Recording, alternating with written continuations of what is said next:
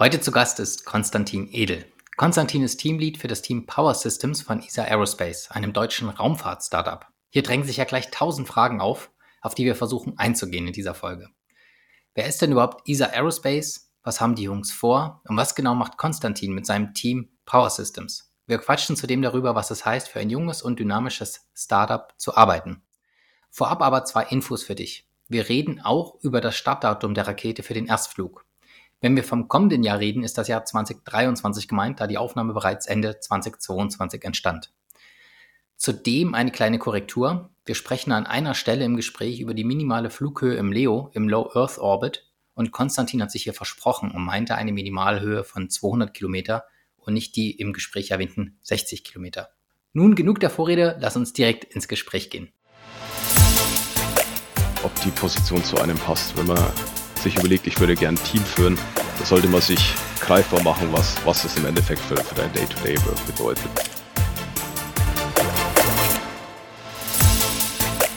Herzlich willkommen bei Heldengeschichten, der Podcast mit Learnings und wertvollen Tipps anderer Ingenieurshelden für die Beschleunigung deiner Karriere. Sponsor der heutigen Folge ist die Ferchau GmbH in Braunschweig. Bist du bereit für das nächste Karrierelevel? Ferchau sucht dich als Macher, Mitdenker und Innovator. Gestalte gemeinsam mit Ferchau die technologische Zukunft und entwickle die Innovationen von morgen. Bei Ferchau findest du vielseitige Aufgaben und langfristige Entwicklungsperspektiven in allen Branchen und Technologien. Konstantin, schön, dass du hier bist. Hallo Thomas, schön, dass ich hier sein kann. Konstantin, du hast ja einen extrem spannenden Job und einen spannenden Arbeitgeber und ich habe ganz viele Fragen an dich. Aber bevor wir da reingehen, ich habe dich vorher gebeten, ähm, ein Getränk mitzubringen und gerne soll es nicht Wasser und nicht Kaffee sein. Was steht denn vor dir? Ja, ich habe eins meiner Lieblingsgetränke mitgenommen. Natürlich koffeinhaltig, quasi ein Kaffeeersatz. Das ist Mate. Okay. Das hat mir mein ehemaliger argentinischer Mitbewohner gezeigt. Und ich bin mittlerweile ja richtiger Fan davon. Ah, sehr schön. Und das Zeug hast du in Deutschland gekauft oder ist das ein argentinisches Importgetränk jetzt? Oder? Ja, man, man, man muss ein bisschen suchen, aber man kann es auch über Amazon finden mittlerweile. Ah ja, okay. Und den gießt du dir dann auf und hast dann einen, als Heißgetränk sozusagen, ne? Genau, du hast ja, die Mate-Blätter in einem Gefäß und gießt dann immer Schlücke Wasser nach und, und ah, trinkst ja. die dann aus einem Metallstrohhalm. Recht ah, interessantes okay. Getränk. Okay, klingt gut, super. Ja, ich habe es eben schon anklingen lassen, Konstantin. ESA Aerospace ist dein Arbeitgeber. Erzähl doch mal den Hörerinnen und Hörern von dir. Was macht ihr genau? Was machst du dort genau? Ja, und wer oder was ist ESA Aerospace? Also ESA Aerospace ist ein Startup im Space-Bereich. Wir wurden 2018 gegründet, mhm. sind mittlerweile knapp über 300 Leute und wir entwickeln die Satellitenträgerrakete mit dem Namen Spectrum. Man nennt sie Small Lift Launch Vehicle, das heißt eine der Raketen mit kleineren Payloads, Bereich von einer Tonne etwa, ist dann knapp 30 Meter hoch. Genau, unser Ziel ist es mit der Rakete dann den Transport von Satelliten in den Orbit zu ermöglichen. Okay. Welche Orbithöhen habt ihr da im, im, im Blick? Aktuell für die ersten Starts wäre das der Low Earth Orbit und der mhm. sonnensynchrone Orbit. Das heißt, da sprechen wir von den, von den niedrigeren Orbits. Ja, also so, so wie die ISS, so ein paar hundert Kilometer, 400, 500 Kilometer. Oder wie hoch ist das ungefähr? Genau, bei den Low Earth Orbits, da geht es, glaube ich, schon bei um 60 Kilometern los. Ähm, okay. Sonnensynchroner Orbit ist dann ist ein bisschen höher. Da fliegt mhm. man quasi von Polarkappe zu Polarkappe. Okay. Und dann mit, mit verschiedenen Inklinationen und Variationen des Orbits. Okay, ja, und was ist jetzt genau euer Konzept, Konstantin? Also es ist jetzt ein ESA Aerospace, klingt ja so nach München, ne? Also ihr seid im, in Süddeutschland angesiedelt. Und was macht ihr jetzt anders vielleicht auch als, ja, als andere kommerzielle Hersteller von Raketen? Was zeichnet euch aus? Habt ihr sowas wie ein Alleinstellungsmerkmal? Ja, genau. Wir kommen aus dem Süden von Deutschland. Wir haben äh, sowohl unsere Produktionshalle als auch das Headquarters in München, mhm. in, in Ottobrunn. Unsere Philosophie ist es, dass wir möglichst kostengünstig, möglichst flexiblen Zugang zum Weltall ermöglichen. Das heißt, diese Technologieplattform, die gerade in der Zukunft noch deutlich wachsen wird mit den verschiedenen Möglichkeiten, die wir durch Satelliten haben, die wollen wir eröffnen und das möglichst kostengünstig, auch gerade in Europa. Äh, es gibt viele Raketenfirmen, die bekannt dann sind aktuell in Amerika angesiedelt. In Europa gibt es noch nicht so viele, die die, die Launch-Dienstleistung anbieten können. Und wir wollen da eben treibender Player in dem Bereich sein. Okay. Ich meine, die Idee, äh, kostengünstig zu sein, ist ja jetzt nichts was, was andere nicht auch anstreben, ne? Wenn man jetzt bei Ariane Space oder andere, vielleicht auch Startups guckt, die wollen natürlich auch nicht die Kosten unnötig in die Höhe treiben. Wie macht ihr das denn? Oder wie denkt ihr denn, dass ihr günstiger sein könnt als vielleicht jetzt die, die Konkurrenz im Markt? Das ist auf jeden Fall eine der entscheidenden Fragen. Was wir machen wollen, ist Raketentechnologie neu denken. Mhm. Raketentechnologie, allgemein Aerospace war, war lange im Markt, bei der die Entwicklungszyklen einfach sehr lang waren, weil die Komplexität sehr hoch ist. Das mhm. heißt, wenn man sich die Technik anschaut, wenn man die Technik vergleicht mit der Technik, die man aktuell in, im Automobil beispielsweise hat, dann ist die Technik einfach hinterher und die Kosten sind um, um Faktor 100 etwa. Beispielsweise bei der Steuereinheit für eine Rakete zu einer Steuereinheit zu einem Automobil. Was wir machen wollen, ist es mit einem modernen Entwicklungsansatz ähnlich wie beim Automobil so zu entwickeln, dass wir das Ganze erstens auf den Stand, also auf, auf den modernsten Stand der Technik bringen und dementsprechend auch die Kosten runterbringen. Okay, also radikale Modernisierung sozusagen der Branche. Das versuchen ja andere auch. Ne? Ich meine jetzt prominentestes Beispiel SpaceX, was einem dazu einfällt. Ne? Die sind ja auch schon sehr weit, 20 Jahre dabei. Wiederverwendbare ähm, Stufen, ne? gerade von der Falcon 9 und Falcon Heavy.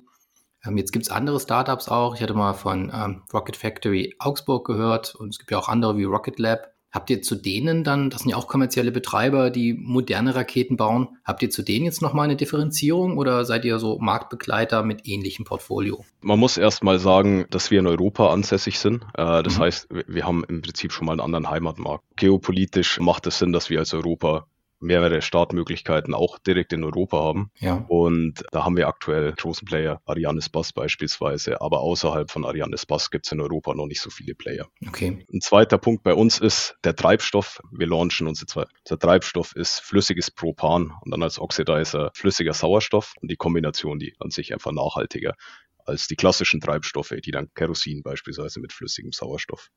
Ah ja, okay. Ähm, du hast jetzt gesagt, seit 2018 gibt es euch. Und ihr seid in der kompletten Neuentwicklung eines solchen Launch Systems. Wo steht ihr denn da gerade? Wann kann man denn damit rechnen, dass mal eine Rakete von euch fliegt? Oder ihr habt ja wahrscheinlich auch ein umfangreiches Test- und Validierungsprogramm. Wo steht ihr da gerade so von euren Meilensteinplan? Und wann ist mit ersten, sagen wir mal, größeren Meilensteinen zu rechnen? Ja, das ist eine, eine sehr spannende Frage zurzeit, weil wir tatsächlich nächstes Jahr launchen wollen. Wow, super. Das heißt, wir merken auch gerade, das, das zieht an, wir gehen mehr ins Testen, wir finalisieren die, die Einheiten, die wir entwickeln, wir gehen mehr in, in integrierte Tests. Und nächstes Jahr wird dann auf jeden Fall ein ziemlich spannendes Jahr von uns. Ich denke, da wird man noch einiges hören. Da ist ein erster orbitaler Flug geplant oder welche, was, was genau ist da das Ziel fürs nächste Jahr? Genau, also der, der, das Ziel ist wirklich der Launch. Mhm. Das heißt, eine fertige Rakete, dann mit Satelliten, also meistens Satelliten von Universitäten, die ja. natürlich wissen, beim ersten Launch gibt es noch mehr Risiko. Für uns ja. ist das eine gute Möglichkeit, eine Beispiel-Payload, eine Beispiel-Nutzlast zu integrieren. Mhm. Und wir wollen dann aber auch wirklich starten und es soll ein Orbit orbitaler Launch werden. Cool. Super. Und du hast gesagt, geopolitisch ist es sinnvoll, sozusagen ein europäisches Pendant zu haben zu vielleicht Marktbegleitern aus anderen Regionen der Welt. Und du hast auch gesagt, ihr wollt dann von Europa starten. Wo, wo genau ist denn der Startplatz für euch? Ja, man kennt es vielleicht noch, wenn man sich in dem Thema ein bisschen eingelesen hat, dass es viele Launchpads gibt, die in der Nähe des Äquators sind. Das sind so die klassischen Launchpads, wenn man in geostationären Orbit will. Unser Launchpad, primäres Launchpad, ist im Norden von Norwegen. Das heißt tatsächlich relativ weit weg vom Äquator. Und das ist unser Launchpad, um sonnensynchrone Orbits, also über die Polarkappen zu starten. Okay. Das Launchpad, das wurde quasi parallel zu der Entwicklung, wird es mit aufgebaut. Das ist gerade im Aufbau. Und genau, in Andoya, das ist direkt am Meer, äh, da, da, hat man dann auch die gegebenen Startbedingungen. Die Auswahl ist da ja relativ schwierig, um, um geeigneten Startplatz zu finden, aber mhm. da haben wir ein exklusives Launchpad für, für ESA und von da wird auch unser erster Launch dann passieren. Okay, bleibt spannend. Ja, wahrscheinlich wird man das ja auch mitbekommen dann in Funk, Fernsehen, Internet. Ne, das ist ja schon ein größeres, größeres Ereignis. Ich bin gespannt. Definitiv. Da kann ich den Zuhörern auch nur ans Herz legen. Man kann sowas gar nicht verbergen. Ne? Man wird dann sehen, es gibt Triebwerkstests, man wird sehen, es werden Raketenteile transportiert. Also wenn man da ja. ein bisschen aufmerksam hinschaut, dann wird man erkennen können, wenn es in Richtung Launch geht. Ja, okay. Sehr cool. Das klingt ja auch super aufregend und auch nach einem sehr attraktiven Arbeitgeber. Wie bist du denn dahin gekommen? Wie bist du denn jetzt genau zu ESA Aerospace gekommen? Und was hat vielleicht auch den Unterschied gemacht, dass du ja da einen Job bekommen hast und andere vielleicht nicht? Ja, das ist bei mir tatsächlich eine interessante Frage, weil ich nicht, ich war nicht der Junge, der seit acht Jahren gesagt hat, ich will unbedingt mal mit Raketen bauen, sondern ich bin eher auf Umwegen zu ESA Aerospace gekommen. Ich habe davor im Bereich der Elektromobilität gearbeitet, habe dann meinen Erasmus Mundus Master gemacht, das ist so ein europäisches Masterprogramm. War an, an dem Zeitpunkt in, in Nordspanien noch an der Universität, habe meine Masterarbeit geschrieben und dachte, es geht für mich in Richtung Elektromobilität. Mhm. Ich habe damals vor allem nach Startups geschaut, habe mich dann in verschiedene Richtungen beworben und bin auf ESA Aerospace gekommen konnte am Anfang kaum glauben, dass, dass es ein, eine Firma gibt, die Raketen in, in, in Deutschland entwickeln, dann auch noch in München. Und habe mir dann gedacht, okay, wow, da muss ich mich auf jeden Fall mal bewerben. Cool. Und während dem Bewerbungsprozess hatte ich so einen guten Eindruck von den Leuten, die da arbeiten, von der Firma selber, auch wie der Bewerbungsprozess aufgezogen war, dass mich thematisch gehuckt hat. Habe ich mich noch ein bisschen eingelesen und dann an dem Punkt war es für mich äh, relativ klar, das ist einfach eine unglaublich spannende technische Challenge und Möglichkeit. Deswegen habe ich mich dann für ESA Aerospace entschieden. Okay. Und was meinst du, warum haben sie sich für dich entschieden? Was hat den Unterschied gemacht? Warum bist du sozusagen aus der, wahrscheinlich gab es ja mehrere Bewerber herausgestochen? Was denkst du, was war jetzt das sozusagen das Wichtigste, was du mitgebracht hast? Welches Asset bringst du rein in die Firma? Ich denke, ich kann mich unglaublich für die Themen, in denen ich arbeite, begeistern. Ich habe mhm. natürlich auch mein Spezialgebiet, das sind äh, Leistungselektronik und elektrische Energiesysteme. Deswegen das Power System Team jetzt. Das hat sich bei mir so durchs Leben eigentlich konstant durchgezogen, dass ich immer geschaut habe, kann ich an Projekten mit weiterarbeiten, kann ich mein Wissen vertiefen, kann ich mein Wissen anwenden. Das war beispielsweise mein Bachelor, war ich in einem Formula Student Team, da an einem elektrischen Rennkart gebaut, später an einem elektrischen Rennmotorrad. Ja, auch in meiner Freizeit habe hab ich immer geschaut, wie ich, sag ich mal, mein Wissen in dem Bereich vertiefen kann, mhm. weil es mir auch einfach Spaß macht. Und ich denke, das, das hat mein Bewerbungsgespräch sehen können. Okay, sehr cool. Ja, und du bist dann eingestiegen auch im Bereich äh, Power Systems, ne? Und welche Themen gehören da dazu? Also was genau, jetzt bist du ja auch Teamleiter, aber was genau sind eure Aufgaben im Team? Genau, Power Systems klingt vielleicht erstmal ein bisschen abstrakt. Im Prinzip designen wir die elektrische Energieversorgung auf der Rakete. Es gibt auf der Rakete sehr, sehr viele elektrische Lasten, äh, die man auch einfach mit Strom versorgen muss. Das können beispielsweise Navigationscomputer sein oder kleinere mhm. und größere Aktuatoren auf der Rakete. Und dafür designen wir die Energieversorgung und die Energiedistribution. Okay, das ist wahrscheinlich schon eine komplexe Angelegenheit. Ja, es geht dann auch immer darum, was musst du überhaupt elektrisch supplyen? Also viele Lasten sind einfach sehr dynamisch ja. Äh, hängt dann auch von der Flugphase ab, hängt davon ab, von den Umgebungsbedingungen, teilweise vom Wind, den das Launch-Vehikel sieht, beziehungsweise wie stark das Launch-Vehikel gegensteuern muss. Mhm. Und ein anderer interessanter Punkt ist, im Vergleich zum Automobil beispielsweise, beim Automobil kann man recht früh einen Prototypen hinstellen und testen. Ja. Bei uns basiert es sehr lange auf, auf Berechnungen und Simulationen, bis man dann launcht. Und erst wenn man launcht, dann kriegt man die, die wirklichen greifbaren Daten. Klar. Ich meine, Prototypen in eurem Bereich sind ja auch relativ teuer, ne? Ja, jetzt, ähm, wenn das andere jetzt hören, die sagen, Mensch, das klingt super klasse, Raketenbauer in Deutschland, ähm, da würde ich gern dazukommen, da würde ich gern helfen, da würde ich gern unterstützen und Teil des Teams sein. Und ihr seid ja auch wachsend, ne? Also ihr seid ja ein Startup, du sagst 300 Leute inzwischen. Wen genau sucht ihr denn? Wer könnte denn vielleicht euer Team noch verstärken und was sollten die vielleicht auch für Qualifikationen mitbringen? Genau, also wir waren eigentlich konstant am, am Wachsen. Jetzt sind, wie, wie gesagt, mittlerweile knapp über 300 Leute. Und für uns ist Hiring auch ein Riesenthema, weil das Ganze funktioniert nur in, der, in, der, in dem Timeframe, wenn du die richtigen Leute hast, die Leute, die auch richtig ja. Lust drauf haben. Nur mal als Beispiel, was für Positionen jetzt auch bei uns im Team arbeiten, damit es vielleicht ein bisschen konkreter wird, ein bisschen greifbarer wird. Wir haben bei mir im Team einen Batterieingenieur, wir haben einen Ingenieur, der sich um die Trust Vector Control Aktuatoren kümmert, das heißt die die Aktuatoren, mhm. die im Prinzip die Triebwerke steuern und einen dritten Ingenieur, der sich um Systemthemen kümmert. Da gehört zum Beispiel die Simulation dazu. Das heißt, bei mir ist es sehr, sehr elektrotechniklastisch, viele Ingenieure, anderen ja. Bereichen, Mechatroniker, aber wir haben da in, in der Firma eine, eine, recht große Spannbreite, was man an Hintergrundwissen, sag ich mal, von welcher Richtung kommen kann, um dann beispielsweise in, in, im Antrieb zu arbeiten, in Propulsion oder in der Guidance, Navigation und Control als zwei, okay. zwei Abteilungsbeispiele. Gut. Aber das klingt so, als wärt ihr weiter am Wachsen und hungrig und auf der Suche nach Talenten und wer das Gefühl hat, er passt da gut rein, der darf sich gern bei euch melden. So klingt das jetzt für mich, ne? Oder? Ja, auf jeden Fall, auf jeden Fall. Nee, wir suchen immer nach guten Leuten, das kann ich hier den, den Zuhörern und Zuhörerinnen auch ans Herzen legen. Falls euch das, was ich hier äh, erzähle, interessiert, falls ihr Lust darauf habt, dann schaut euch auf jeden Fall mal unsere Website an. Wir sind echt immer auf der Suche nach guten Leuten. Genau, die Website kann ich auch gerne hier in den Show Notes mit verlinken, sodass man sich direkt mal anschauen kann. Äh, ihr habt ja bestimmt äh, klasse Renderings und, und, und, und ja, Einblicke vielleicht auch in eure, äh, in eure Arbeit auf der Website. Das kann man sich dann da gerne anschauen. Du hast eben gesagt, welche Subsysteme da vielleicht auch dazugehören. Jetzt aus technischem Interesse heraus habt ihr auch eine Schubvektorsteuerung an den Triebwerken. Habt ihr da einen Gimbal mit dran? Sind die flexibel, steuerbar? Genau, ja. Also wie viele der modernen Raketen steuern wir das Ganze zusätzlich über die Triebwerksteuerung, den Gimbal im Prinzip. Das macht auch, das ist auch sehr interessant, das macht meistens den Unterschied, ob Raketen aerodynamisch stabiler sind, ob sie diese Fins hinten haben. Das heißt, die, die man vielleicht noch äh, von den älteren Raketen kennt, die modernen Raketen, die sind meistens schauen eher aus wie, wie, wie ein Stab ohne, ohne zusätzliche Fins. Das heißt, aerodynamisch nicht so stabil, das wird dann durch den Gimbal-Mechanismus ja. stabil gehalten. Okay, sehr cool.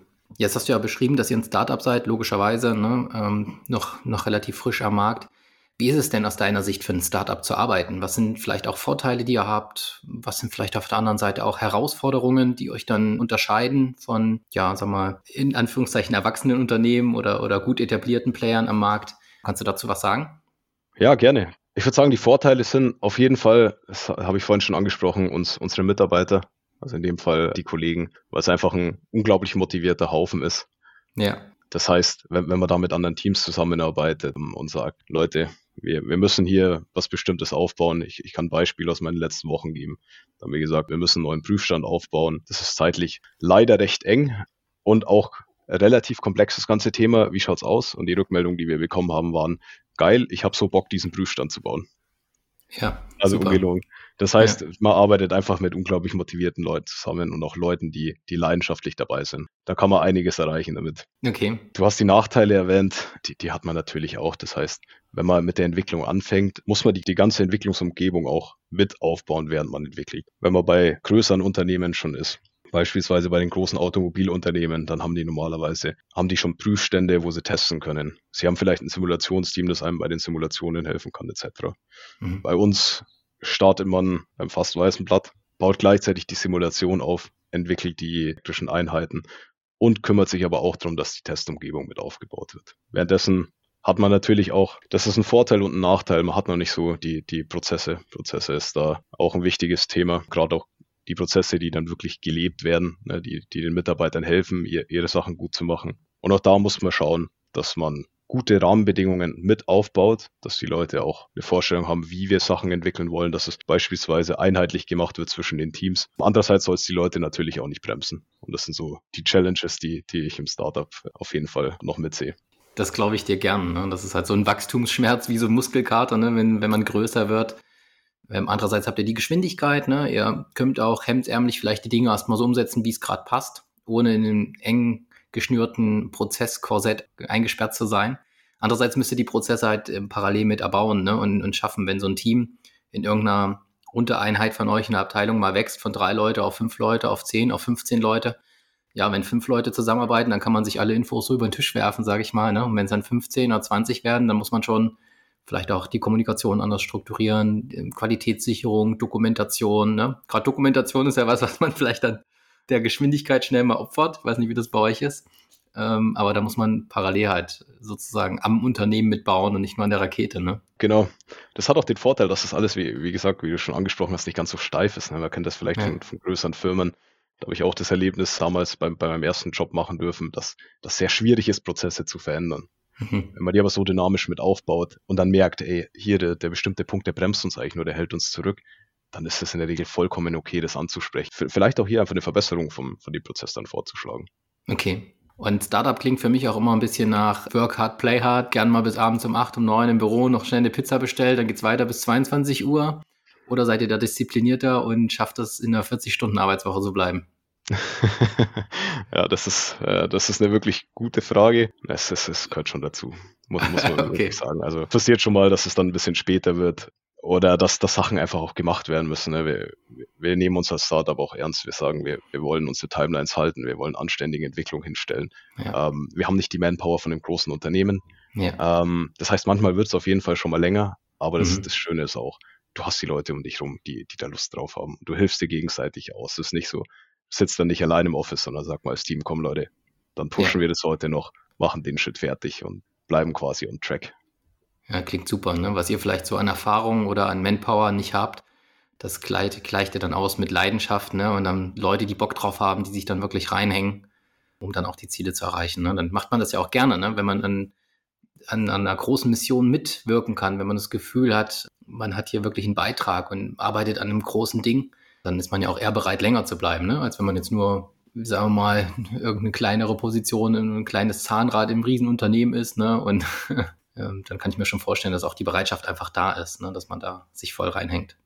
Genau, ja. Ich habe das für mich auch so entschieden. Solange es mir Spaß macht, solange ich bei der Arbeit nicht frustriert bin, ist es vollkommen in Ordnung. Dann komme ich vielleicht okay. mal ein bisschen später nach Hause, aber war, ja. habe Spaß bei der Arbeit gehabt, habe hab was mitgenommen für mich. Das ist, mhm. ja, das ist, das ist schon auch das, was, was ein bisschen auch den Reiz ausmacht.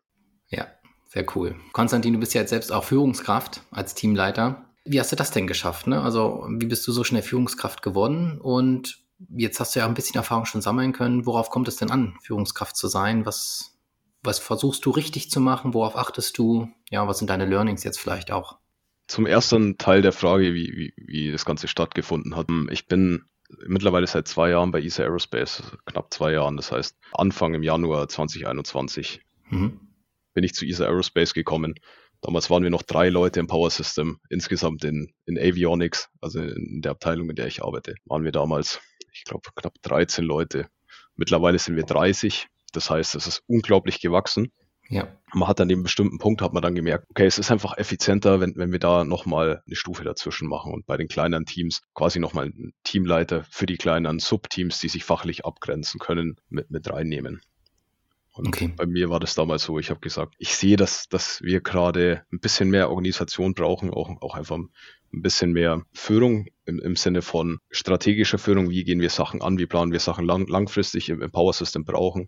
Und ich habe gesagt, Leute, ich, ich hätte da Bock drauf, wenn ihr euch das auch vorstellen könnt, dann denke ich, wäre das eine gute Sache. Und Sehr cool. Ich hatte ja bis zu dem Zeitpunkt schon eineinhalb Jahre gearbeitet. Das heißt, die Leute haben mich gekannt und ähm, muss ich auch dankenderweise sagen, haben mir das zugetraut und, und so bin ich in die Position gekommen. Okay. Und gab es jetzt vielleicht was, wo du gesagt hast, das ist anders, als es dir vorgestellt hast, Führungskraft zu sein? Ja, definitiv. Ich, ich mache das jetzt seit knapp einem, einem halben Jahr. Und was mir aufgefallen ist oder was ich mir doch anders vorgestellt habe, ist, das sind teilweise Skills, die, die muss man auch einfach lernen. Mhm. Ähm, das heißt, wenn man Situationen hat und es, es wird nie alles perfekt so gehen, wie man sich das vorstellt. Wenn man Situationen hat, bei denen es nicht gut gelaufen ist oder man merkt, okay, da, da gab es im Team vielleicht dann Reibereien oder ich habe einfach nicht klar kommuniziert, wie ich mir bestimmte Sachen vorgestellt habe, habe ich für mich gemerkt, die Situationen, die, die muss ich mir nochmal, muss ich für mich nochmal durchgehen, überlegen, was könnte ich mhm. denn da vielleicht anders machen. Also es ist dieser, dieser Lernprozess, ja. der konstant auch nicht, ich, ich kenne es von der technischen Seite, aber auch gerade als, als Führungskraft, ist es ein konstanter Lernprozess. Ja. Mhm. Ist doch nochmal intensiver und ja, das ist auch einfach Skills, die, die man lernen muss in dem Bereich. Okay. Jetzt hören ja vielleicht auch andere zu, die noch nicht so erfolgreich sind wie du, die vielleicht da noch hinkommen wollen, vielleicht auch Verantwortung tragen wollen. Gibt es etwas, was du denen als Rat mitgeben könntest, wenn die auch sagen, Mensch, das klingt klasse, Führungskraft sein, träume ich auch von. Was würdest du denen als Rat geben, wie sie das schaffen könnten? Ja, das ist auch, auch eine sehr gute Frage. Man muss sich erstmal, denke ich, überlegen, ob, ob die Position zu einem passt. Wenn man sich überlegt, ich würde gern ein Team führen, dann sollte man sich greifbar machen, was, was es im Endeffekt für, für dein Day-to-Day-Work bedeutet. Mhm. Und wenn man dann merkt, da passe ich super rein, vielleicht habe ich das auch schon mal ausprobieren können in, in einem Studententeam, in einem Projekt, was es dann heißt, die Verantwortung zu übernehmen.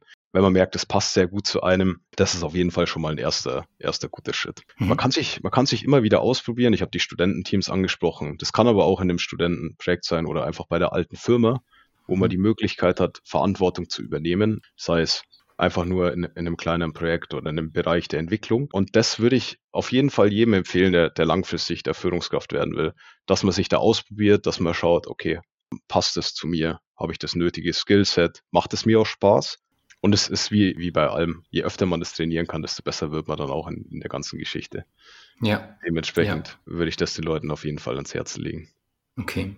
Also proaktiv die Verantwortung schon suchen, ne? beispielsweise in Entwicklungsprojekten oder Projekten in der Firma, vielleicht schon zu studentischen Zeiten, ja, die Verantwortung suchen, sich ausprobieren und dann reflektieren, ne? passt das zu mir, macht mir das Spaß, kann ich das? Mhm. Genau. Ein zweiter okay. Punkt, was man auch normalerweise in, in, in seiner, in seiner Day-to-Day-Work machen kann, ist sich, an, sich zu überlegen, was sind die guten Führungskräfte, die ich in meinem Umfeld habe. Und okay. jeder, jeder kennt es, man kann sich überlegen, wer ist, wer ist denn der beste Chef so, so in, in der Abteilung oder in der Arbeit, wo ich gerade arbeite. Wenn man dann die, wenn man sich die Leute vorstellen kann, kann man auch einfach mal schauen, wie verhalten die sich denn? Was machen sie speziell gut? Was sind Punkte, die man vielleicht dann auch von den Leuten lernen kann? Ja. Und das ist auch auf jeden Fall eine Sache, da kann man gut pragmatisch mitlernen und das, das wird einem dann noch zugutekommen, wenn man die Möglichkeit hat. Mhm. Ja, ist ein guter Punkt. Ne? Also von den Besten lernen sozusagen. Ne? Wer sind schon, welche Leute sind schon erfolgreich? Wer macht denn die Sache richtig gut und wie genau machen die das? Mhm. Sehr gut. Genau, Genau, macht man im technischen ja normalerweise aus und man schaut sich, okay, wer, wer sind die besten Leute, dann liest man ja. sich da vielleicht mal ein, Buch durch. Das ist auch bei Teamleitungen recht ähnlich. Mhm. Welchen Rat, Konstantin, über die, ich sage mal in Anführungszeichen, echte Welt können denn deiner Meinung nach junge Menschen gern ignorieren? Vielleicht eine Meinung, die sie haben, wo, sie, wo du jetzt aber sagst, Mensch, das hat sich ganz anders dargestellt, als ich noch früher dachte. Fällt dir dazu was ein? Oh, das ist eine interessante Frage. Es gab so einen Rat, den ich persönlich leider am Anfang vom Studium ein bisschen befolgt habe, der mich im Nachhinein unglaublich genervt hat. Okay. Ähm, man hat es bei uns oft gehört, gerade zu der Zeit, viele gesagt, ja, man, man, muss das Studium nur bestehen und dann kriegt man einen Job als Elektroingenieur. Da muss man sich nicht großartig über das Mindestmaß äh, hinaus engagieren. Okay. Und bei mir gab es dann irgendwann den Punkt, wo ich mir gedacht habe, ich will aber nicht nur das absolute Mindestmaß machen, so ich will auch Spaß, Spaß dabei haben. Ich will proaktiv gestalten, mhm. wo ich später mal arbeiten werde. Und das ja. war der Punkt, wo, wo das Ganze angefangen hat, Spaß zu machen. Okay, und das, cool. das kann ich wirklich jedem empfehlen. Es mag, äh, gerade im Ingenieurswesen, mag das teilweise vielleicht sogar wahr sein. Man, man, man kann auf jeden Fall einen Job finden, aber wenn man nur das Mindestmaß macht, ist es wirklich der Job, auf den man Bock hat. Ist es der Job, äh, wo man morgens aufsteht und sagt so, hey, ich freue mich in die Arbeit zu gehen. Ja, perfekt. Und wenn die Antwort auf die Frage Nein ist, dann sollte man sich überlegen, was will ich denn machen und was, was ist dafür notwendig. Sehr cool.